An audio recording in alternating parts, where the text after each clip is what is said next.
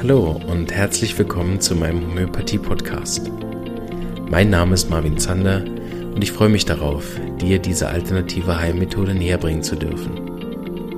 Ich werde dir die Hintergründe und Grundlagen leicht verständlich erklären, von meinen Erfahrungen und Erkenntnissen berichten und dir ermöglichen, alle Bereiche dieser ganzheitlich wirkenden Therapie kennenzulernen. Ich freue mich, dass du dabei bist und wünsche dir viele Erkenntnisse bei der heutigen Episode. Hallo und herzlich willkommen. Ich freue mich, dass du wieder dabei bist. Heute machen wir den äh, vierten und vorletzten Teil von Miasmen in der Pandemie. Es wurde noch ein, eine Frage gestellt, respektive einen Teil gewünscht. Den machen wir dann noch als Abschluss. Und dann machen wir mal wieder was anderes als Miasmen. Nebenbei laufen ja die Gast- Beiträge jetzt von Gaut, nee, von Gauting noch nicht, von, äh, ja genau, der Böninghausen Akademie, die laufen jetzt ja parallel. Und danach kommen die von Gauting relativ genau danach. Die sind alle sehr gut, da freue ich mich schon drauf äh, zu hören, wie ihr die findet. Ich möchte aber, bevor wir da voll in die Syphilis einsteigen, noch etwas, äh, nochmal Werbung machen für mich selber in meinem eigenen Podcast. Ist das erlaubt? Muss ich mich mal fragen. Ähm, und zwar mache ich ja Online-Vorträge. Der Hauptgrund dafür ist eigentlich, dass ich euch gerne mal sehen wollen würde. Die ganzen tausend Leute, die da zuschauen. Und nicht immer nur äh, euch schriftlich hören oder gar nicht hören, dass ihr nur mich hört. Da kann man dann die Kamera anmachen. Äh, gut, macht ihr eh nicht. Nein, da freue ich mich sehr drauf. Ich ähm, mache die Vorträge normalerweise offline und habe gedacht, ach komm, jetzt Corona hört offensichtlich nicht so schnell wieder auf, leider. Und äh, dann machen wir halt die Vorträge diesmal online. Das ist ein Mix aus, sag ich mal, Grundlagen, äh, Thematiken wie beim nächsten Mal der Auslöser und aber auch Anwendungsvorträge wie der Vortrag danach äh, über die homöopathische Hausapotheke, wo wir dann Verletzungen machen oder Erkältungen oder Übelkeiten erbrechen. Also ich glaube, das ist auch äh, ein Mehrwert für alle. Ich sehe euch und ihr könnt was lernen. so. Oder eben Fragen stellen. Und was ich auch gerne hätte, mal gucken, ob das klappt, ich hätte auch gern, dass man so ein bisschen was Persönliches reinbringt. Deshalb werde ich die Vorträge auch nicht aufzeichnen. Ähm, dass man auch wirklich sein persönliches Thema so ein bisschen reinbringen kann, weil das ist ja das, wovon die Homöopathie lebt diese allgemeinen Vorträge sind nett, ne, aber das individuelle und einen wirklich echten persönlichen Fortschritt zu machen, das finde ich ist nachher das, äh, wo so ein Vortrag nachher auch wirklich individuell einen voranbringen kann. Äh, sofern man sich selber einbringt natürlich auch. Also wenn ihr gerade eine Beschwerde habt, kommt doch gern auch in einen von den Vorträgen. Dann können wir die Sachen da besprechen. Natürlich keine Anamnese machen und Mittel verschreiben, ist ja klar, aber was halt zum Thema dann passt, was man machen kann. Das mache ich offline auch ganz gern, wenn da Fragen kommen, dass man wirklich auch ein bisschen tiefer einsteigt. Ähm, genau, so dass man auch wirklich in seinem Leben wieder einen Mini-Schritt vorankommt. Ja, ja. Genau, also der ist am 28. Oktober, der nächste. Da geht es um den Auslöser. Warum werde ich krank? Ein, mein absolutes Lieblingsthema in der Homöopathie und ich finde eins der wichtigsten und auch eins, was man sich wirklich auch anhören kann, wenn man gar nichts mit Homöopathie zu tun haben will, weil wer die Ursache seiner Krankheit kennt, äh, genau, hat einfach mehr Selbstverantwortung, Möglichkeiten, genau, also Möglichkeiten, sich selbst auch wirklich zu heilen, unabhängig jetzt von homöopathischen Arzneien. Ja, deshalb finde ich das ein ganz zentrales, wichtiges Thema und freue mich über jeden, der dabei ist. Oder auch, wenn ihr selber nicht Lust habt, daran teilzunehmen, aber jemanden kennt, dann schlagt ihm das doch vor, hey, da kannst du dich über Homöopathie informieren, das ist online. Ist etwa einmal im Monat für ein ganzes Jahr. Ähm, die Termine sind soweit alle im Voraus auch schon auf den Flyer drauf. Ähm, den findet man im Moment im Facebook. Ich habe ihn noch nicht auf der Website hochgeladen. Das könnt ihr eigentlich mal machen. Äh, genau. So, aber jetzt genug Vorgeplänkel, Werbung, schon wieder fünf Minuten. Mamma mia, das wollte ich nicht. Aber gut, let's go. ja, wenn ich mal anfange zu reden, gell. Äh, so, Also, heute haben wir syphilitisches Miasma in der Pandemie. Wieder vorweg vielleicht einmal, das syphilitische Miasma ist zentral eigentlich das Miasma, was mit, mit dem am schnellsten destruktiven Verlauf antwortet auf den Auslöser. Also das heißt, irgendwas passiert und ein destruktiver Verlauf folgt. Ein destruktiver Krankheitsverlauf folgt, ob der jetzt im Geist, im Gemüt oder im ähm, Körper zu finden ist, das nehmen wir jetzt auch gleich noch ein bisschen auseinander. Aber grundsätzlich etwas Destruktives folgt. Es geht sehr schnell. Ne? Also grundsätzlich sind ja alle Miasmen destruktiv auf irgendeine Art, sonst wäre es ja keine Krankheit. Hier geht es aber wirklich direkt um Zerstörung. Also nicht wie bei der Psora, wo es ein bisschen schnell kommt und dann piekt es hier und brennt da und pulsiert es dort und Hochfieber und so, ne? sondern bei der Syphilis geht direkt irgendwas kaputt. Ne? Die ersten Symptome, die er so merkt, sind Blindheit. So. Die ersten Symptome, die er merkt, ist äh, ein bisschen Drücken im Bauch und dann guckt man hin ne? und dann ist schon alles voller Krebs. So. Also schnell, plötzlich, destruktiv, aber grundsätzlich viel weniger Schmerzen und Tamtam, -Tam, wie wir das bei der Psora haben, sondern äh, so nach dem Motto, das sind wirklich diese Fälle, wenn er was merkt, kann er auch weiter rauchen. Ne? Das sind syphilitische Fälle. Ähm, außer es geht dann noch 30 Jahre, ne? dann ist es nicht syphilitisch. Und meistens ist es eben auch syphilitisch, dass wenig Intervention möglich ist. Also sowohl die medizinischen Arzneien helfen nicht, Therapien greifen nicht, homöopathische Mittel wirken nicht. Und es geht sehr schnell, sodass man auch nicht wirklich Zeit hat. Ne? Als Homöopath, wenn man sowas bemerkt, was auch immer schwierig ist, ob man das bemerkt. Ne? Ich meine, wie soll man vorher wissen, dass das ein plötzlich destruktiver Zustand ist? Klar, wenn es mit Blindheit beginnt, oder dann weiß man es, dann ist aber grundsätzlich auch schon zu spät. Also, weil das syphilitische, wenn es was kaputt macht, gibt es das meist nicht wieder her. Also wenn immer man da so Wunderheilungen hat mit, ja, ich habe dann zweimal Ignatia genommen, dann habe ich wieder gesehen. Ne? Das sind psorische Blindheiten, das gibt es auch. Ähm, aber syphilitische Blindheiten sind in der Regel irreversibel, also von allen Seiten her. Selbst Operationen, die dann vielleicht gemacht werden können mit irgendwelchen Linsentransplantationen oder Lasern oder so, hilft dann irgendwie auch nicht wirklich. Oder die Krankheit geht so schnell weiter, dass man gar keine Zeit hat, sich noch um die Augen zu kümmern, weil der, weil man ja feststellt, ja, das ist ein ganz, äh, ganz lang unerkannter Diabetes oder was auch immer. Ne? Ähm, und der führt dann relativ schnell eben auch zum Tod, respektive das ist das, was die Medizin wahrscheinlich ähm, nicht bemerken wird bei einem syphilitischen Verlauf, aber so ist. Jede Intervention macht den Verlauf auch schneller. Also wenn dann eins der syphilitischen Symptome versucht wird zu unterdrücken, stirbt er einfach nur schneller. Er macht dann irgendwo eine Blutung oder eine Fistel oder ein Geschwür, dann wird das operiert, zack, tot. Ähm, oder er beginnt dann Nasenbluten zu machen, irgendwie auf, auf irgendeinem Thema, Nasenbluten unterdrückt, zack, weg. Ciao. Ab, Herzinfarkt, tot, Hirnblutung, weg. Ähm, das heißt natürlich nicht, dass jedes Mal, wenn man, ich will jetzt ja keinem Angst machen, ich habe das schon bei der letzten Folge mit der Syphilis gemerkt, dass es eine sehr ängstigende Folge ist, leider, wenn man über sowas redet weil dann schnell die Leute Angst bekommen, oh, ich darf jetzt nichts mehr behandeln, weil ich könnte ja syphilitisch sein. Ähm, ja, grundsätzlich pff, äh, kann man natürlich das so sagen, aber das ist die schlimmste aller möglichen pessimistischen Auslegungen von dessen, ne? ähm, sondern das ist etwas, wo man ja grundsätzlich immer schauen sollte, dass man nichts unterdrückt. Und äh, wenn man was unterdrückt, dann ist es ja immer die Frage, auch ist mir das bewusst? Ne? Und aus welchen Motivationen heraus mache ich das? Wenn ich was unterdrücke. Und bin ich mir eben der Folgen bewusst davon und kann ich die dann auch nehmen. Ne? Also kann ich mit den Folgen leben.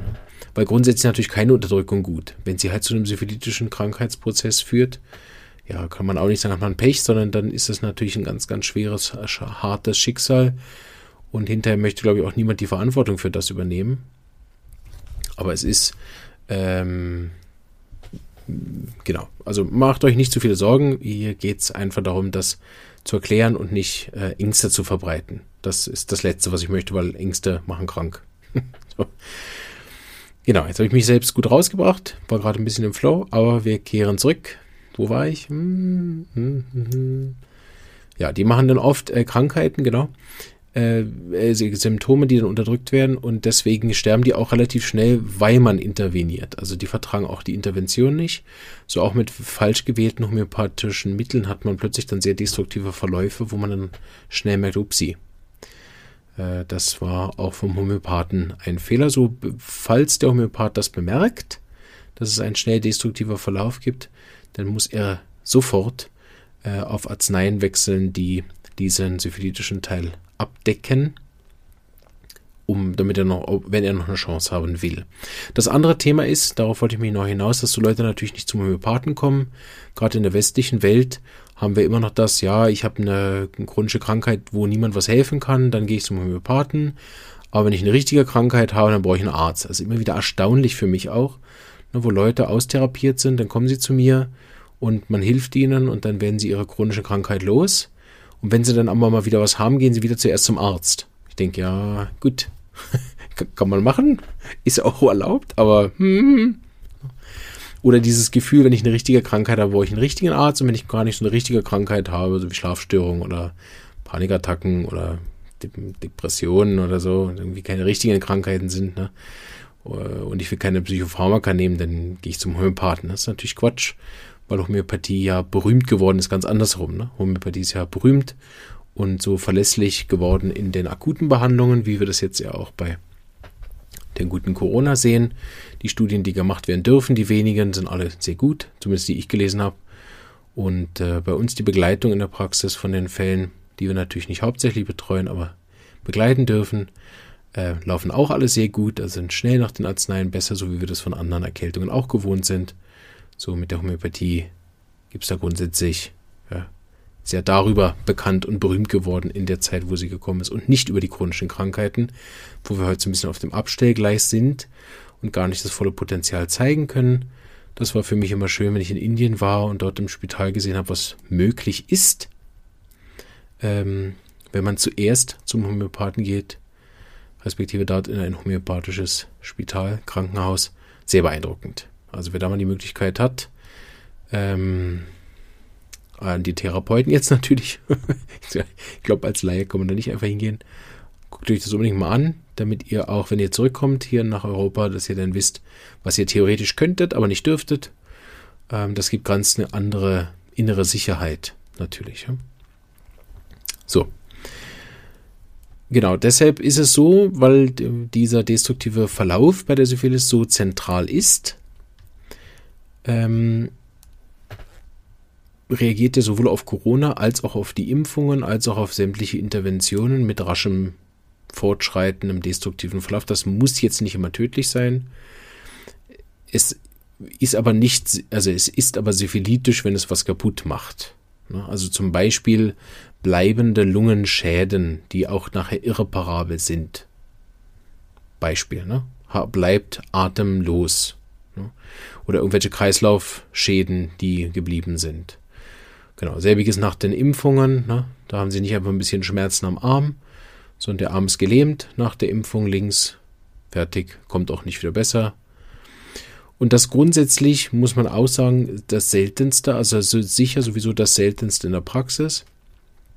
Aber es ist so, der syphilitische Verlauf ist selten, weil er eben zu viel Destruktion neigt. Die sind auch dann unfruchtbar zum Beispiel und können sich deswegen nicht vermehren. So sterben diese Miasmen auch mal wieder aus oder durch, wenn sie sehr syphilitisch sind vom, vom Charakter her, dann kann das sein, dass sie das, äh, dass sie gar, sich gar nicht überhaupt paaren, sondern asoziale Einzelgänger bleiben, wenn sie sehr stark syphilitisch sind im Gemüt. Also so oder so vererbt sich dieses Miasma oft nicht so gut weiter. Eben weil die auch viele Fehlgeburten haben und so oder, oder gar keine Geburten oder die haben gar keinen Uterus oder sowas. Also äh, so ist das Miasma immer mal wieder auch gestoppt, sodass das sicher auch das geringste ist. Es kommt immer mal wieder vor, auch in der Praxis sieht man immer mal wieder einzelne syphilitische Fälle, aber ist natürlich extrem wenig. So ähm, ja, sieht man das auch immer wieder, dass sowohl die destruktiven Corona-Fälle als auch die destruktiven Reaktionen auf die Impfungen, äh, wobei bei den Impfungen man ja inzwischen von es gibt überhaupt keine Schäden äh, Zitat Lauterbach, bis hin zu äh, irgendwo in, in, in, Dänemark wird das gestoppt und irgendwo gibt es schon, ich weiß nicht wie viele, 45.000 habe ich letztens gelesen. Ich meine, seit Corona haben spätestens da, die dies noch nicht wussten, haben wir gemerkt, dass eigentlich keine dieser Zahlen nachher, egal von wo sie kommen, nachher es stimmen, weil zwei Monate später kommen einfach neue und dann würfeln sie wieder irgendwo neu und dann ist es wieder ein neuer Wert. So spielt grundsätzlich auch keine Rolle, aber auch schon mit den Impfungen davor merkt man einfach die destruktiven Verläufe von Krankheiten, also sowohl von Masern als auch die Impfschäden, Destruktivität nach der Masernimpfung sind grundsätzlich gering. Mm, aber das habe ich in der letzten Folge auch schon gesagt, was da natürlich das große Problem ist, dass die psychotischen Folgen erst nach zwei, drei Monaten auftreten und deshalb nicht in die Statistik mit reinkommen. Wenn die psychotischen Impfschäden mit reinkommen würden, sieht die Statistik wahrscheinlich auch nochmal ganz anders aus, weil weil gerade die Kinderkrankheiten, also nicht alle, aber einige davon, machen in der Regel auch gar keine psychotische Komplikationen. Äh, schon gar nicht im, im Rahmen von der, von der Psychose in der Art, wie eine Impfung das macht, weil ihr da oft durch eine psychotische Unterdrückung, also eine Impfung wäre dann eine psychotische Unterdrückung, äh, entstehen ja neue Krankheiten. Und das ist halt bei den Kinderkrankheiten, zumindest wenn man in den Medizinbüchern nachliest, selten. Dort gibt es ja dann eher die tödlichen Komplikationen, das heißt tuberkulose-philitische oder natürlich auch hochpsorische Komplikationen. So, jetzt sind wir aber weit in die Materie rein. Das wollte ich eigentlich gar nicht. Ähm, ja, nicht zu bremsen. Gut, also ja, deshalb diese philitischen Patienten haben es nicht leicht in der Pandemie auf vielerlei Ebenen. Gut, die haben sowieso nicht leicht im Leben, aber sie vertragen halt weder die Medikamente gegen irgendwas, noch vertragen sie, wenn irgendwas unterdrückt wird, noch vertragen sie aber auch die Krankheit. Ne? Also es ist ein bisschen so ähnlich wie beim tuberkularen Miasma. Die, die die Impfung bräuchten, in der Theorie, ne, vertragen sie nicht. Und das nochmal einen ganzen Zacken schlechter als das tuberkulare Miasma in der Form, dass sie äh, genau da auch wirklich dann schnell destruktiv, ciao, tschüss. Ne? Wo das Tuberkulare äh, immer noch die Empfindlichkeit besitzt, auf gewisse Medikamente zu reagieren. Genau. Gut, das abgeschlossen. Jetzt kommen wir zum weniger lustigen Teil.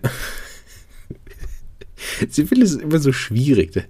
Was mir daran nicht liegt, ist die ganze Zeit über sowas äh, Negatives zu reden. Ja.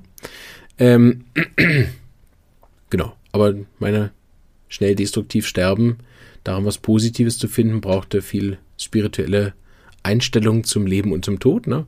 Und braucht sehr viel philosophische Tiefgang, äh, den vielleicht der eine oder andere ja auch hat, oder sogar ihr alle.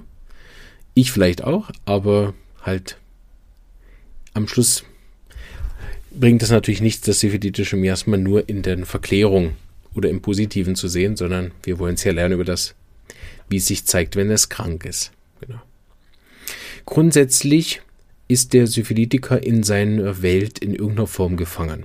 Das kann jetzt verschiedene Welten sein. Ganz typisch wäre, er hängt asozial in irgendeiner verwahrlosten Wohnung oder auf der Straße rum. Was bitte überhaupt nicht heißt, dass jeder, der auf der Straße lebt, syphilitisch ist. Gell?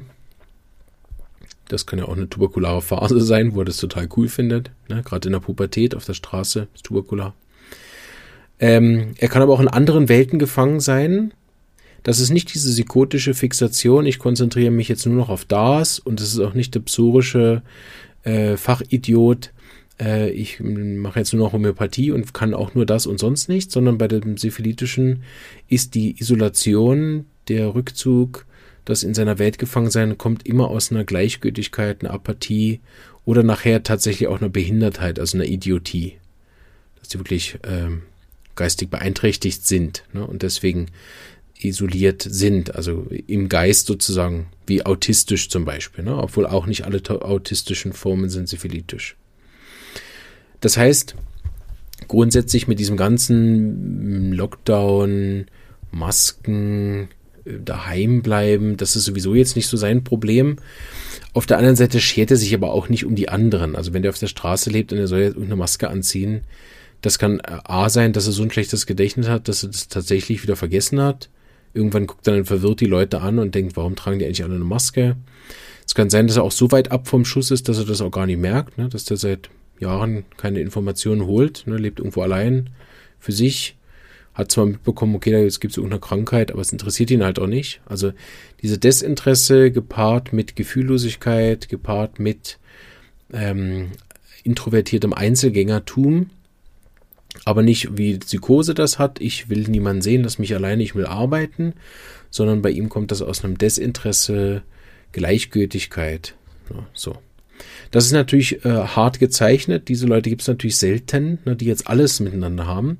Aber jeder einzelne Anteil, ne, also Gleichgültigkeit zum Beispiel gegenüber Opfern, sei egal von wo, ne, sei das jetzt ein Demonstrationsopfer, Fall von der Polizei erschlagen oder andersrum, ne, Polizist von Demonstrant erschlagen oder stirbt an Corona, was ja unabhängig von all dem anderen, wie man das finden kann, natürlich schrecklich ist, oder stirbt eine Impfung, egal wie man das dann hinterher verklärt und als Einzelfall darstellt, ist das natürlich schrecklich. Ne? Also so oder so. Ähm, und dafür zum Beispiel eine absolute Gleichgültigkeit besitzt. Sich selbst über, gegenüber meistens allerdings auch.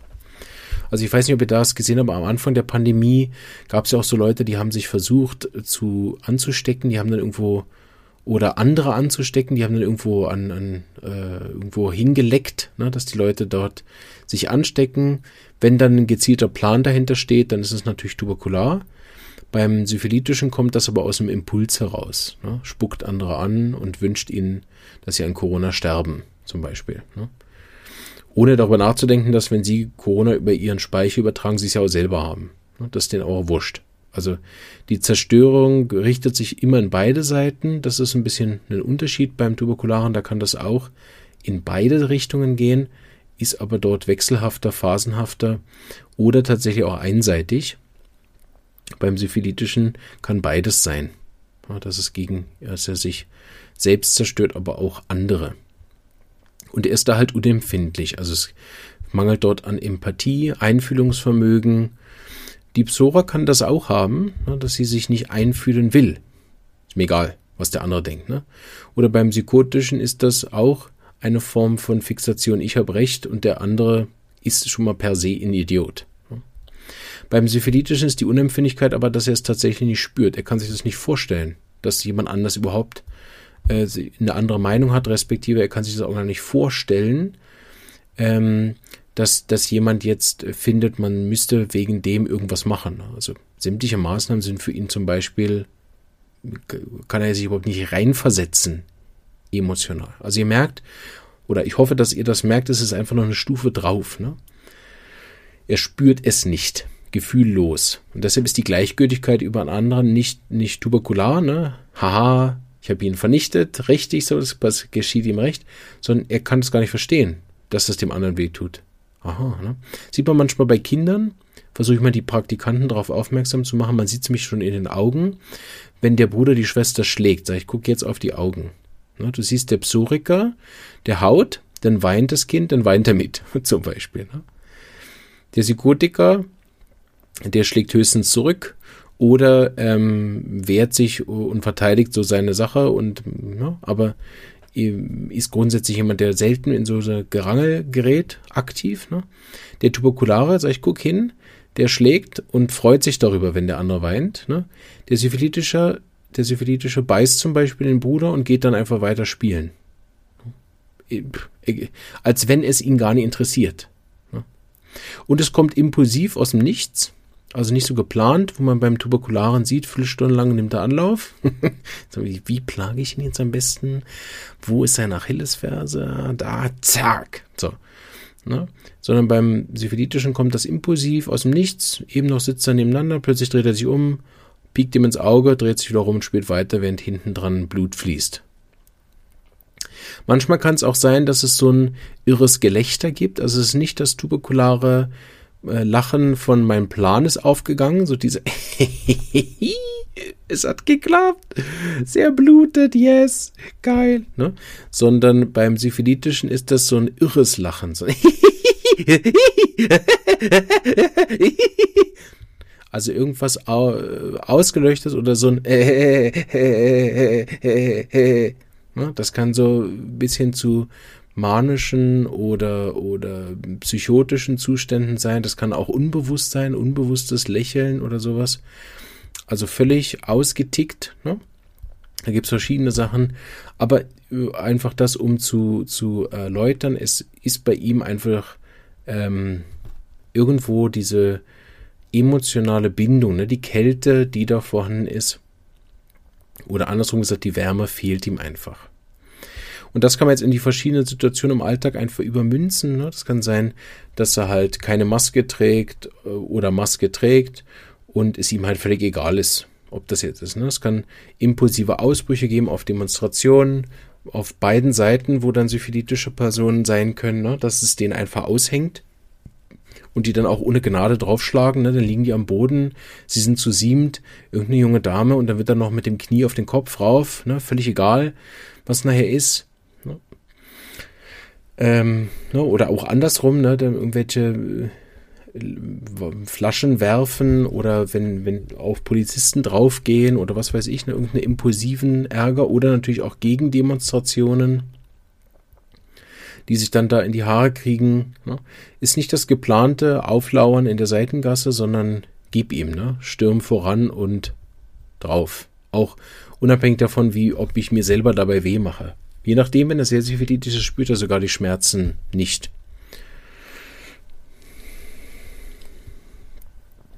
Also, und das ist natürlich, wie gesagt, ich beschreibe das jetzt natürlich, als wäre das so wie ein Mensch, aber das sind einfach so Anteile. Ne? Es kann sein, dass der Mensch hoch, hochgradig psychisch ist und dann plötzlich auf der Demo hängt es ihm aus. Ne? Und dann kommt er in so einen Blutrausch. Oder hm, sonst eigentlich äh, macht er alles ganz gut mit, aber plötzlich in dieser Isolationsphase will er wirklich auch niemanden mehr sehen. Ne? Zum Beispiel auch, ähm, die Kälte gegen die eigene Familie. Wir haben ja das auch schon mal gesagt, ne? du darfst nicht mehr kommen, wenn du nicht geimpft bist. Wäre zum Beispiel auch psychotisch oder psorisch, je nachdem, ob es angstmotiviert ist oder fixationsmotiviert.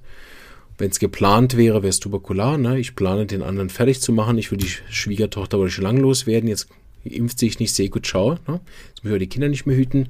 Beim Syphilitis ist das, äh, ne, der, der meldet sich einmal am Anfang der Corona-Pandemie und sagt, ciao, ne? jetzt sehe ich jetzt nicht mehr. Und dann hört man auch drei Jahre nichts mehr von ihm. Ne? Also meldet sich einfach nicht mehr. Irgendeine Art von Kälte, reagiert dann auch nicht mehr drauf, diskutiert gar nicht erst, ähm, sondern es ist ihm einfach egal. Ne? Oder dass, äh, wenn dann jemand aus der Familie stirbt an irgendwas, dass er kein Mitgefühl hat, ne? sagt ja, geschieht ihm recht. Was impft er auch, ne? Idiot. Oder andersrum, ne? Was, was, was trägt er auch keine Maske, Idiot. Ne?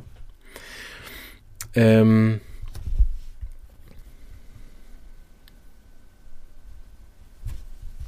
ja. Was ich auch viel hatte, und äh, das ist ein kleiner Teil, auf den ich noch eingehen möchte, ist, ähm, dass beim syphilitischen Miasma wir auch relativ viele Wahn- und Manie-Zustände haben. Und ich hatte am Anfang der Pandemie relativ viele, die in Anführungsstrichen sage ich jetzt mal, ohne da jetzt irgendeine davon konkret zu meinen, aber in Verschwörungstheorien so ein bisschen zu sehr aufgegangen sind. so. Und zwar nicht mit psorisch tuberkular mit Geld machen oder mit psychotisch mit äh, recherchieren und, und sich an Fakten ersticken, ne? sondern syphilitisch kommt in so einen Zustand von Manie, Verfolgungswahn zum Beispiel ähm, oder irgendeine Form von echten Verschwörungstheorie, die, die dann auch wirklich die psychisch voll leben. Also, ne, das, wenn der Psychiker darüber nachdenkt, ah ja, es könnte ja auch so sein, es könnte auch das sein, oh ja, wenn das ist, huh, dann haben sie Angst, ne? Der, ähm, der syphilitische, syphilitische Mensch kann sich dann zum Beispiel so reinsteigern, dass er das tatsächlich wahrnimmt, ne? Auch bis hin zu Halluzinationen, Psychosen entwickelt, äh, eben Warnzustände oder auch die Anfälle macht darüber. Ähm, und da hatte ich einige, die auch jetzt dann, wo die Impfungen eingeführt sind, die dann in wirkliche Zustände, ja, sie kommen mich jetzt bald abholen daheim und da wird es sicher so sein und die haben jetzt schon, also das ist nicht die Angst von der Psora, sondern die die kommen dann schon so einen Blutrausch direkt, ne? Also man merkt das beim Reden in der Praxis, die kriegen dann Schaum vom Mund und, und dann, und wenn die in meine Wohnung kommen, dann steche ich die ab. So, ne? Und man dann merkt, oh, oh, da hat sich ein syphilitischer Gen-Dings aktiviert über diesen Schreck, ne? Eigentlich. Also, ähm, oder, oder wo man das auch hört in, ähm, na, ich, ich fahre dann nach Bern und fackel die ab. So, ne? Also, wenn man irgendwo so merkt, da ist nicht mehr Psora von, äh, oh Gott, oh Gott, das können Sie doch nicht machen, Sie können mir doch nicht zwingen dazu. So, ne? Äh, geht es direkt in irgendwas zu zerstören. Oder auch, wenn so ein Radikalismus, ein impulsiver Radikalismus entsteht, ne? ne vorher haben sie vielleicht noch mitgemacht mit einigem und jetzt, wo Zertifikatspflicht ist, jetzt, ne? Und dann aber extrem. Ne? Hatte ich jetzt kein, kann ich jetzt kein Beispiel sagen, aber wenn der jetzt zum Beispiel hingehen würde und, keine Ahnung, ne, einen Brandanschlag machen würde oder, oder, ja, was weiß ich, ne? Oder er, er zwingt, ja, geht ja auch nicht. Ich wollte gerade sagen, er zwingt Leute zur Impfung, da ein bisschen schwierig, oder geht rum und impft Leute selber. so. Also in irgendeine Form von einem Wahn aber ungeplant, ist wichtig, ne? Sonst ist es nicht syphilitisch.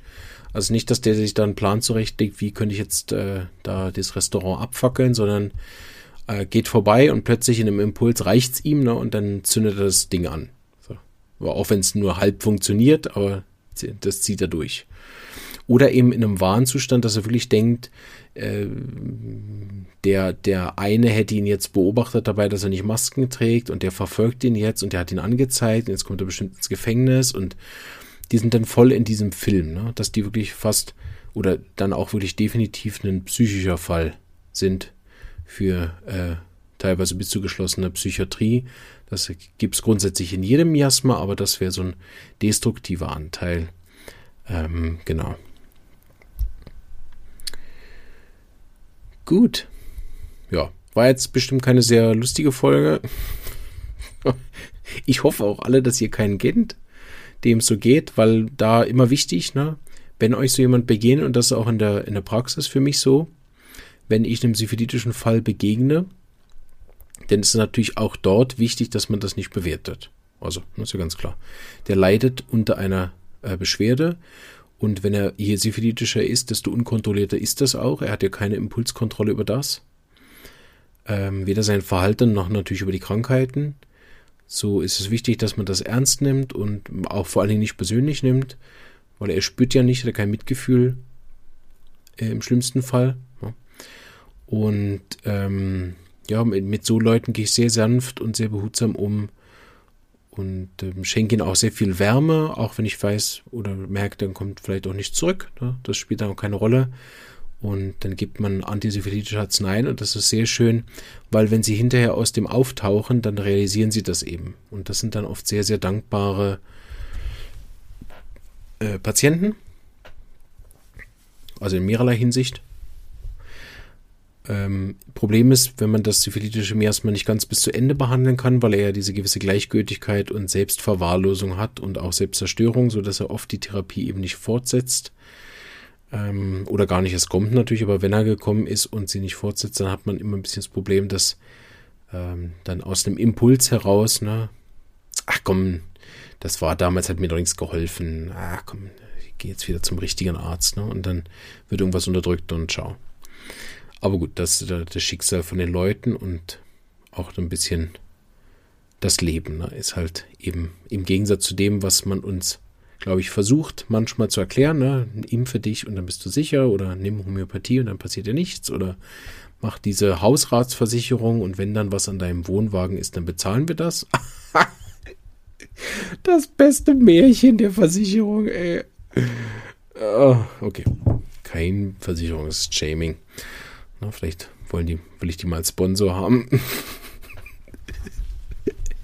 okay, so, äh, bevor ich gegen Ende jetzt in schlechte Witze abdrifte, ähm, erinnere ich nochmal an meine Vorträge. Warum nicht? Ich habe ja am Anfang nur fünf Minuten Werbung darüber gemacht, kann ich am Ende auch nochmal machen. Freue mich über jeden, den wir da live mal zu sehen bekomme. Und wünsche euch jetzt noch einen schönen Tag, Abend, Morgen oder was auch immer. Und äh, bleibt gesund und äh, ja, ärgert keinen Syphilitiker. Ciao. Tschüss. Diese Episode ist entstanden mit freundlicher Unterstützung der Firma Omida AG.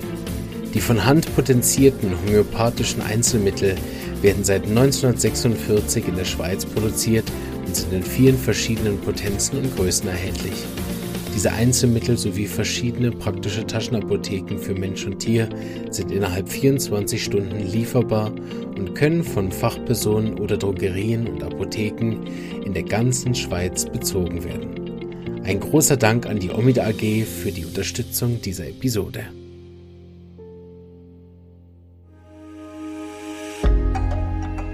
Wenn dir diese Episode gefallen hat und du den Podcast auch unterstützen möchtest, freue ich mich, wenn du ihn persönlich weiterempfiehlst. und so auch anderen ermöglicht, sich über diese wunderbare Heilmethode kostenlos zu informieren.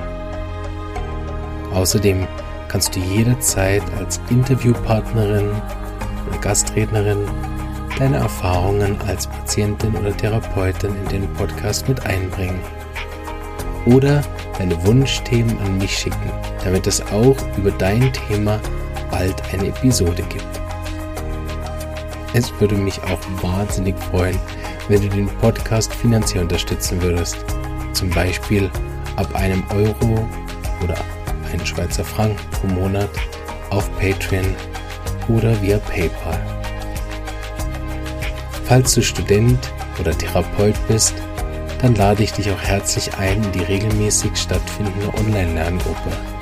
Dort kannst du tiefgehende Fachfragen zum Thema Homöopathie mit mir und anderen Therapeuten besprechen.